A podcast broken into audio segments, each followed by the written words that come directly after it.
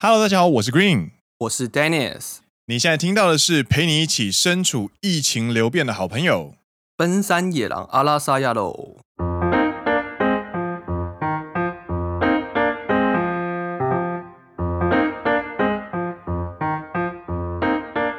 耶、欢迎来到第四季的第十二集。没错，今天要陪你一起身处疫情流变。因为疫情当中产生的各种变化，导致哎有所谓的后疫情时代，没错，所以今天呢，就来跟大家分享我们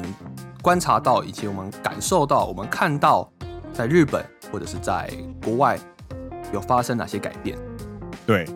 疫情来的时候，在去年，其实大家最容易感受到的，应该就是所谓的生活习惯的改变，出去要戴口罩、要消毒、洗手等等的，你的最直接冲击到你生活方面的改变。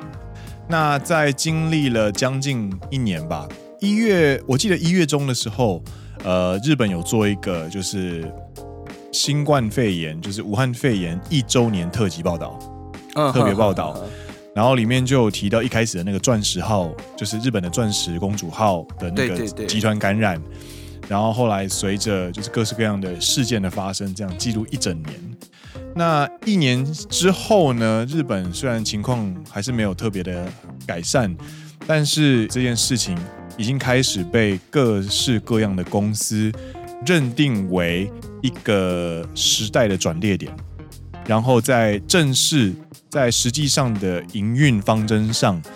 有许多公司都不约而同的开始进行调整。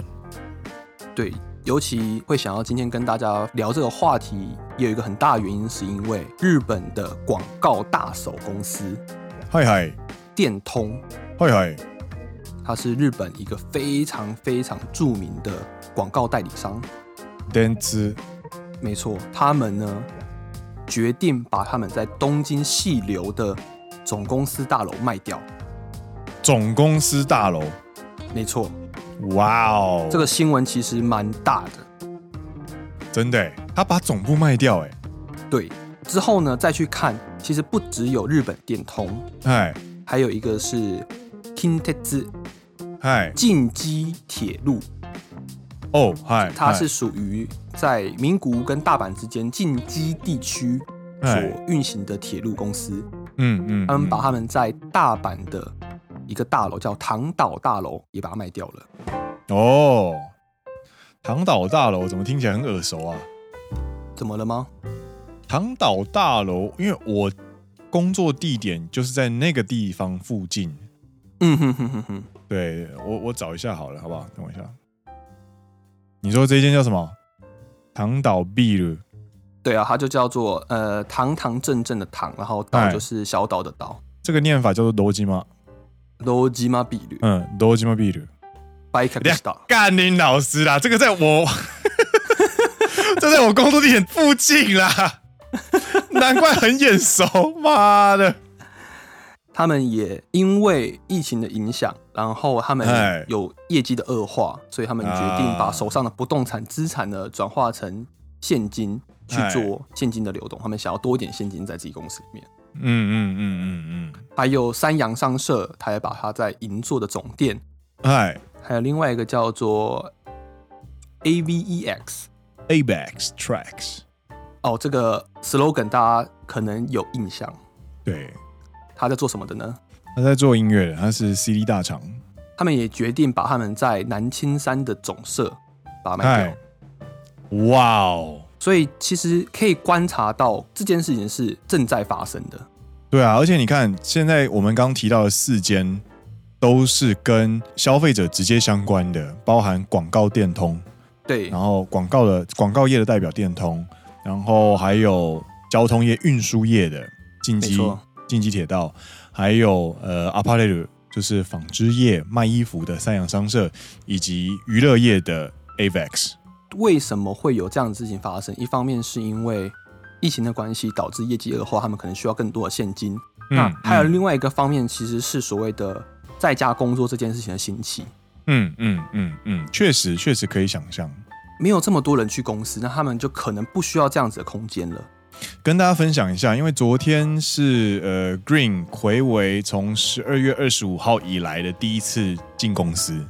对，然后我们那一层公司，我们是租大楼嘛，然后那一层原本应该要有两三百人左右，蛮大的、欸，这样蛮大的、欸。蛮大的，蛮大的。那个原本是应该这样规模的地方，结果我昨天去的时候，我算了一下，大概只有五个人，包含我在内。你说因为整层楼两三百人，原本就算两百人好了，对，原本应该有两百个人在那边上班的大楼里面只有五个人那一层，那一层，哦，就你们那一层，对我们公司的那一层，那出社率只有二点五趴，哎、对，因为强制在宅勤务，那会去上班的，就是比方说核心机能的，呃的重要角色，比方说事业所所长，就啊是你要你要要必须跟着大家记录那个大楼发生事情，以及管理职，嗯就是你要做有的没的，以及像我一样，就是我必须要亲自去收包裹、处理业务。啊，哈哈哈，对，那个在在在家里没有办法处理的事情，你就必须要申请，通过科长，然后到事业部长予以认可之后，你才可以进公司。说实话，撇开就是自己个人的情绪来说，嗨，你觉得在家工作对你的工作效率，或者是对你工作进度有产生非常大的影响吗？有你觉是得有？非常显著的下降。呃，那你的进度有因此赶不上吗？我自己哦，就是我自己， 我是一个必须要进公司才有办法认真上班的人。呃，对，你嘞？应该说我的工作形态必须要去公司，因为我要做实验，我不可能把我的实验器材搬回家，对，所以我们就会采用一个上午去公司做完实验之后，呃，下午回家就把能在家工作的部分全部在家工作做完，嗯嗯尽量降低去公司的时间。嗯，但我其实我刚刚 想要问的点，应该说我想要引诱出来的点，其实是说，有些公司会发现，其实让员工在家工作，好像也可以完成工作。这件事情有一个最根本的关键，就是因为 Green 是今年即将迈入第三年的菜鸟，啊，因为可能经验还稍微稍显不足一点。对，然后呃，加上我是营业，所以我是从进公司之后才开始培养专业的人，所以我在进行业务上其实有遇到非常大的障碍。但是其实，在开会的过程当中，其实听其他那些二三十年的，就是老前辈，甚至是只要八年木卓的前辈，他们在家里上班都很开心。对他们来说，可能受到的阻碍没那么大啦。对啊，就是工作也可以完成啊，进度也可以继续推啊，然后我对不对用对，我不用这边每天搭四十分钟的车子跑来跑去啊之类的。所以回到公司整体的角度来看，就会变成对说，哎，我好像真的不需要这些办公室。没错，没错。那个时候，我们的课长在会议上的时候，有时候也会开玩笑的说，上面也在说，拜托啊，这样子下去的话，这样子也不用事业所了吧？那种感 觉因为一整层租金很贵呢。很贵啊，很贵啊，一定很贵啊。然后你要对开啊水、开电之类的，那个都很贵啊。对，就会让公司去决定说，我们要去把办公室空间卖掉，或者是说我们要去缩减办公室空间，没错，是这样子的一个根本性的办公室文化改革，我觉得在日本正在发生当中了，没错，没错，没错。会去影响未来可能疫情结束之后呢，大家了解，哎、我不用每天坐一个小时的电来回两个小时，我还要跟人人挤人。我在家可以比较轻松的方式，也可以把我现在的工作做好的话，对，何乐而不为？对啊，而且生活品质会因此提升欸呢。对对对，但对啊你可能比较辛苦，目前还是比较辛苦一点啊。对对对，但是其实对于大部分人来说，其实是非常呃怎么讲，益处比较多的啦。然后你刚刚提到这四间，其实某种程度上，他们都是在改革上面非常赶，就是呃走得非常前面的公司。那我觉得其中非常值得一提的就是日本电通这家它公司有是太多传说了。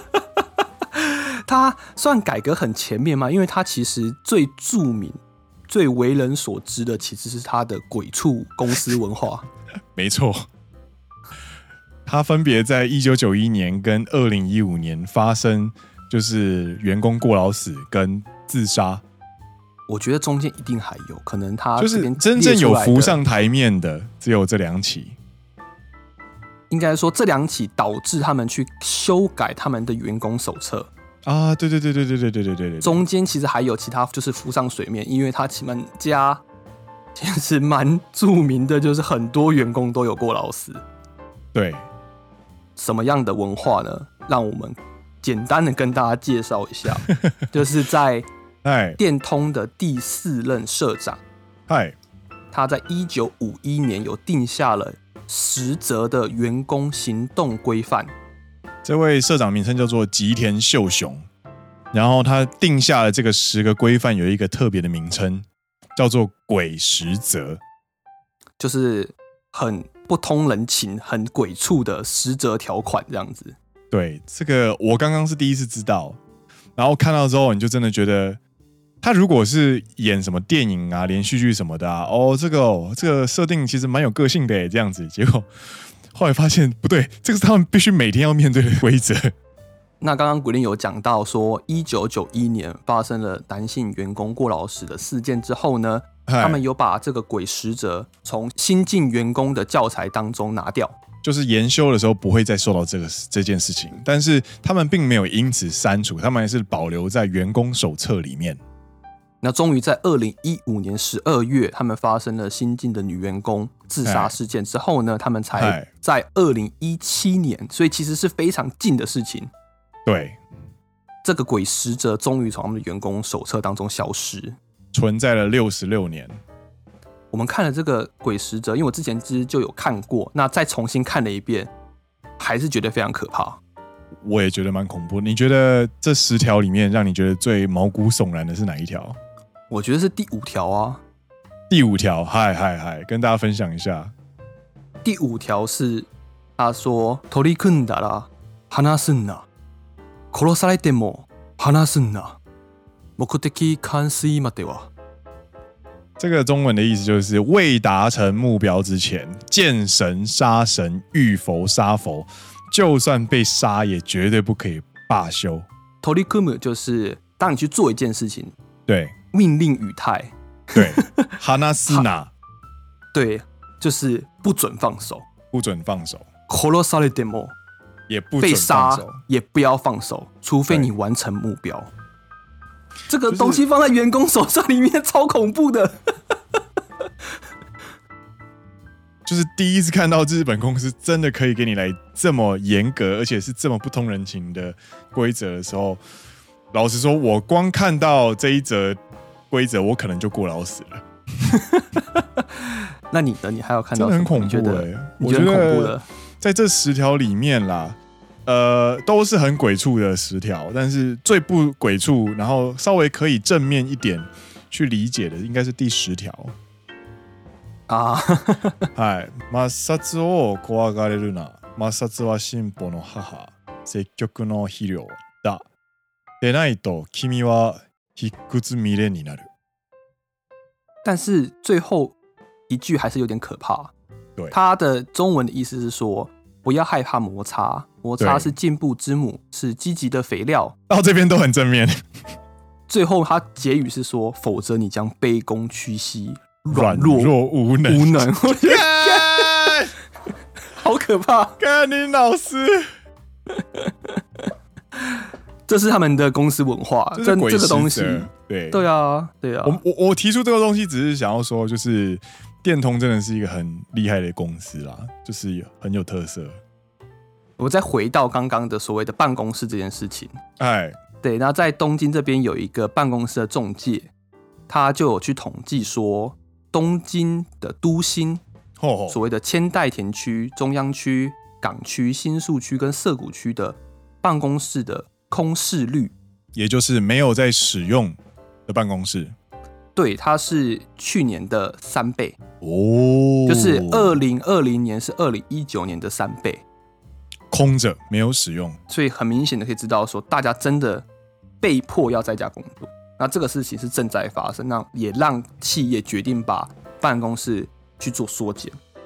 对，我也有跟我们的营业的同事去聊天，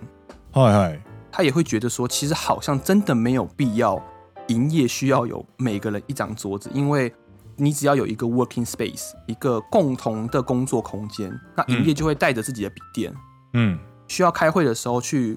提前去工作空间去整理资料，然后去开会。因为大部分时间其实营业是在拜访客户的，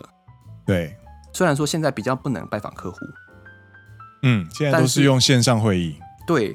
那线上会议也就更不需要来到公司，因为在哪都一样。嗯嗯嗯，但就算回到了疫情之前的状态，就是疫情受到控制了，你大部分的时间你还是在外面爬爬照，对，就是爬爬走。那你剩下的时间，你做一些纸上作业的话，其实你在哪都可以做，你可以在家做，那你也不需要有自己一个个人的专属的桌子，嗯你去工作空间也就可以了，嗯，会变得更灵活化了。嗯，嗯嗯嗯，你身为营业来说怎么看？就是去中心化的感觉，对不对？你就没有一个中心的大楼嘛？对，但我觉得有好有坏啦。我本人是需要 community 的一个人，啊所以呃，很多很多很多交流都是坐在隔壁，可以稍微好好聊天，就是稍微聊一下的那种感觉的时候，会得到一些灵感，或者是可以得到解决问题解决。那如果去掉自己核心座位的话，那就会变成我们在公司不会久留，啊，不会久留的话，当然往正面想来说，这些老练的营业前辈，他们就会做事更利落，啊，效率更会舒服，越嗯越舒。服嗯嗯越快。对，但是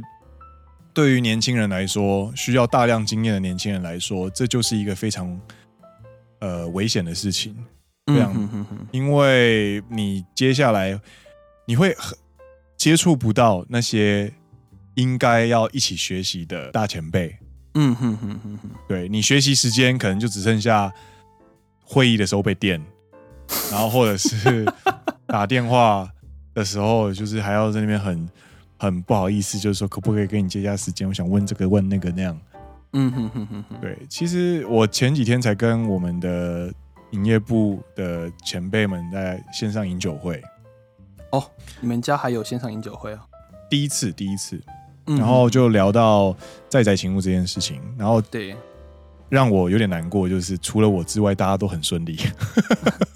就除了你之外，大家都很开心，哎耶，大家都不很用开通心，车就了，不用这样同子，情了，这样子耶，这样子。然后我我没有太我没有直接表态，但是我心里就有感受到哦，原来大家是这样想。嗯，，对，那接下来的新人，接下来的年轻的一辈一定会更辛苦。这时候你就要发挥前辈的功能，就是好好的去带领他们。能不能变成那样前辈，我自己都有问号了，好不 好？不要那么负面嘛，要有正面的心态。就说啊，我经历过的痛苦，我不要让我的后辈再经历过一次。这样，先让我把痛苦经历完，再回来讲这件事 情。 嗨，那讲完了日本这边的一个商业文化、办公室文化改变，我还有看到另外一个影片，其实它有在讲到所谓的生活形态的改变。哦，就是我看到的是 YouTube 上面 GQ 的影片，嗨，对他讲到纽约市里面，因为社交距离的改变，让疫情后的餐厅必须去做一些改革、改建，啊去符。合新时代的饮食文化。嗨嗨嗨！我有看，因为刚刚你传给我的时候我有看，然后它里面最让我印象深刻的一句话，对，它就是在讨论疫情前跟疫情后人们最对于餐厅的要求对产生的最根本性的改变。对人们在疫情之前非常喜欢去高朋满座的餐厅，啊，因为你会觉得它这么多人排队，一定很好吃。对，但疫情爆发之后，大家反而想要去让人看起来能够放心的餐厅。就是它有好好的把座位分隔开，有取一个安全的空间，对，让我可以安心的在里面用餐，而不用担心会被隔壁桌或者是其他因素给感染。对，然后他就有实际估算，一个餐厅里面原本可以坐四十名的顾客，对，可是，在考虑社交距离之后呢，他店里面只能坐十位顾客。你就可能要去街上摆东西或者怎么样，所以他们在空间的设计上就会就是这种传统的狭长型的餐厅，特别是纽约市的餐厅呢，就开始进行了一连串的改革。对他们把餐厅扩展到人行道上面，然后去把哦一些道路去做限缩，嗨嗨，人行道可以更宽，因为有些空间必须拿来当做用餐空间，所以你不可能就是完全把人行道占住，嗯，这样不行。所以他们有去做法律的改革，然后去把道路做缩减，把嗯嗯空出来的空间拿去给餐厅当做户外的用餐区。所以总体来说，就是纽约市开始在把一些公共空间开始去极力的开放给行人使用。我有这样子的感觉，我在看到的当下，觉得他们把用车主的空间去做缩限，嗯去做缩嗯限之后呢，把这个空间给了餐厅，给了行人，嗯，所以他们看起来感觉是行人可以用的空间变得更大了。嗯嗯嗯嗯嗯，因为相对来说，原本你没有必要取社交距离的时候，你同一个空间里面可以走的人是比较多的嘛。你要对有了社交距离的时候呢，如果一样的人的话，你的需要用到的空间就会更大。那他们就把这空间给创造出来。啊，我觉得这还蛮有趣的，就会变成更有观光区的感觉嘛。你不觉得这个好像哪个国家啊？你说法国吗？啊，对对对对对对对，就是类似法国。香榭大道之类的地方。哦，香榭丽舍，嘟嘟嘟嘟嘟嘟嘟，哦，香榭丽舍。你知道这首歌吗？知道啊，这首歌就是香榭大道，所以就是不是基隆那个巴黎，是巴黎。 Harry Pahi。把蛮多空间创造出来。我觉得看到这个新闻，让我内心有一点点小小小小的遗憾，哦，为什么？但这个遗憾又不能说是根本来自于说台湾，应该要说台湾很幸运的没有经历到如此大规模的疫情传染。那这要一切的一切都要感谢我们的防疫中心以及各位医护人员，还有大家的配合与努力。嗯，那基本上，呃，Dennis 的论点就是因为不管是日本在商业上的商业行为上的流变，或者是美国纽约在呃生活形态上面礼让行人，然后开始把空间释放出来的这个流变呢，都是出于该国在疫情上面受到非常严重的打击。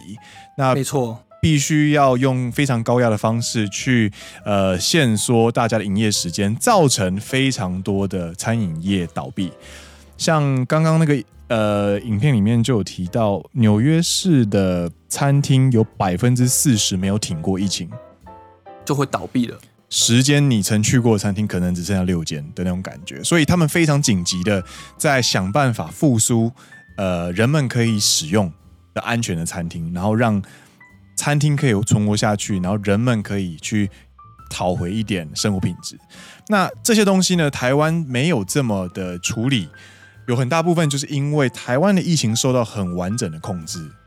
可以让大家原维持原本的生活形态跟生活模样，对，但是在刚刚那一个影片当中，也有说到的最后也有说到说，他们期许这样子的改变，让在疫情结束之后呢，可以带给这个城市一个新的样貌，让这个城市可以再生。曾经倒掉的餐厅可能不会再回来了，但是会有新的餐厅出现。对，因为有人潮出来之后呢，有这个需求，它就一定会有人再去开新的餐厅。嗯嗯嗯，再加上整个城市的环境改变，他们有在里面有想到说，城市规划如果把更多空间还给新人，那它可以创造更多的绿意环境。啊哈哈哈哈，在这个转变当中，不知不觉的，从之前用车人的空间已经转换成了行人的空间。那这个行人空间会让这个城市完全的转换。对啊，然后这件事情就是这样，所以呃，会让人觉得哦，有遇到有遇到挫折，就会产生改变。它危机就是转机，然后没错没错，透过疫情的打击，就会转生出新的样貌。但是在这个影片的那个 YouTube 影片的下面的那个回应栏里面， 我看就是边看边笑。他说什么？他说：“吼、你们纽约要拖到疫情之后才会知道要把座位移到人行道上面，台湾领先你们四个平行时空啦！ 我看到有人笑了一下，哇，鸭肉店都可以直接摆到街上了。 虽然说做法是一样没错，可是对啊啦台湾没有做好相对应的法规规范，那些其实按照法律上来说是违法的，没错，没错，这也是很可惜的一点，就对、是没有根据这些改变去做相对应的法律规范，让对大家无所适从。对，为什么需要法律规范？大家一定觉得说，哦、又没关系的那种感觉。但是如果有法律规范的话，你就会有准则跟标准出来。比方说，环境要如何维持洁净，或者是用路最多可以使用到哪里。那标准出来之后呢，人们知道可以怎么去遵守标准的下面去进行发展，那么相关的所谓的产业就会起来。像纽约这一次，他们那位出来解释的设计师，他就非常明确的开始告诉你每一个就是为在在街上摆餐厅的时候会遇到的难题，对以及为何要这样子设计。对，这些东西如果全部都收进法律的话，那么它就会变成是一个有根据的进步。那没错它就可以存档，可以存档，可以存档，然后改善、改善、改善，而比较不会像是就是它就是一个这样子的文化，它不会只停留在一个文化，而是它会持续、对持续的改善这样子。就像很多餐厅会把他们的桌椅放在七楼，对，它等于是直接占据了七楼，而不是另外去创造一个空间。像纽约是，我依然有保留给人们走的空间，而去啊对对对另外再创造了所谓的户外用餐区。而台湾变得是说，它直接占用了行人行走的空间，而这不是一件很好的事情。纽约那边的改变的印象比比较像是把原本在路边停车的位置对释放出来。对，那让人行道保持人行道，但是让车子原本的呃停车位呢，变成是可以延伸出去的位置。没错。对对对，嘛不一样啦，不一样。但是但是很听也听的是时候还心是中会有一个小遗憾，就是说，我也希望台湾可以进步这种感觉。其实如果那些繁华街的左右可以不要停这么多汽车的话，其实是蛮大有可为的、啊。会觉得我们应该也可以做得到。对，而是不是就是因为我们其实疫情做得太好，我们没有受到这样子的打击，而我们不用做这样子的改变？我反而是觉得每个国家都有每个国家的处境，那、嗯哼哼，因此，每个国家都会有适合自己的流变的样貌。台湾想必也会有台湾自己适合的样貌，而且我觉得他们应该已经开始演化出来了。真的吗我？们下一次再回去的时候，你一定会感受到不一样的地方。只是因为我们现在感受不到，我们看不到，就像他们看不到日本这边，啊就是大好家在宅勤务的意思是一样的。对对对，对啊，所以呃，这样子说起来，其实下一次大家终于可以再一次出国的时候，不管是你去到了美国纽约，或者是来到日本，不管是东京或者是大阪的时候，其实你再一次，你可以预期的是那些观光景点可能都没有变，但是这个地区的人们的生活样貌。你实际去走访、实际去聊天之后，你可能会发现，会和你心中原本认识的那个国家不太一样。可能像原本可能非常多人的通勤电车，现在可能稍微比较没那么挤这样子吗？对对对对对，你早上要去赶飞机的时候，不用那么痛苦了，这样呃，虽然还是很挤，可能原还本是很挤，还是很挤。搭乘率是一百四十 percent 以上，现在可对能对变成对，一百九趴十这样子。，呃对对对对对对对对对对对之类的。嗯哼，那或许我们回台湾以后，也可能会看到一些稍微有点不一样的地方。那我蛮期待。会我也蛮期待的，对。以上是我们今天想 要讲的嗨事，情。那这个这个这个话题就让我们留在期待这样子的一个正面的心情。没错，嗨，那这一集呢就到这边到一段落。那如果你有什么想跟我们聊的话呢，欢迎到我们的 IG、Instagram，就是 Instagram 上面，然后可以来留言，可以来私讯聊天，可以到我们的野狼悄悄话信箱留言给我们，我们会在礼拜天的节目里面进行回应。没错，最近很流行就是 Clubhouse。呃，在 Dennis 的协助之下，三 C 元人的 Green 也终于拿到了账号， 然后想办法弄到一台可以使用的手机。所以对现在我们在 Clubhouse 也有账号了。那在上个礼拜，大家听到这一集的时候，应该是上个礼拜对，上个礼拜的时候呢，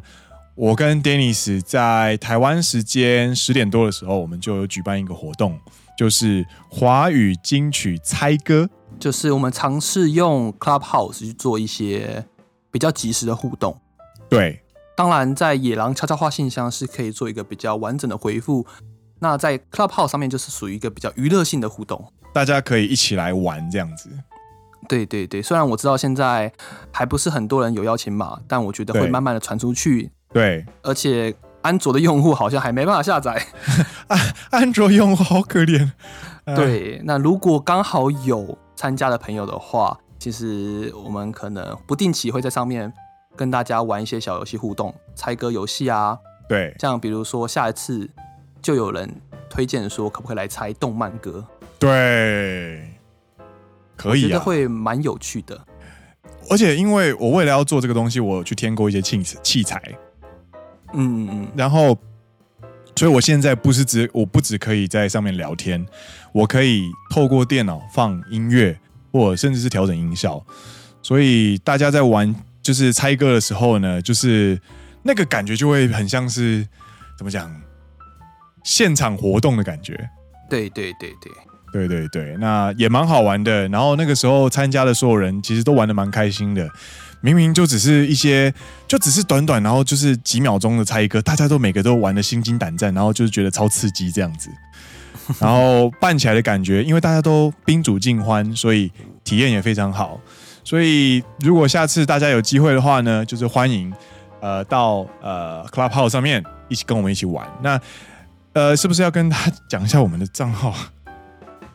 呃，其实不用讲账号，因为你只哦要在 Clubhouse 上面搜寻“奔山野狼”，就会出现我们两个账号了。哇，阿里嘎带，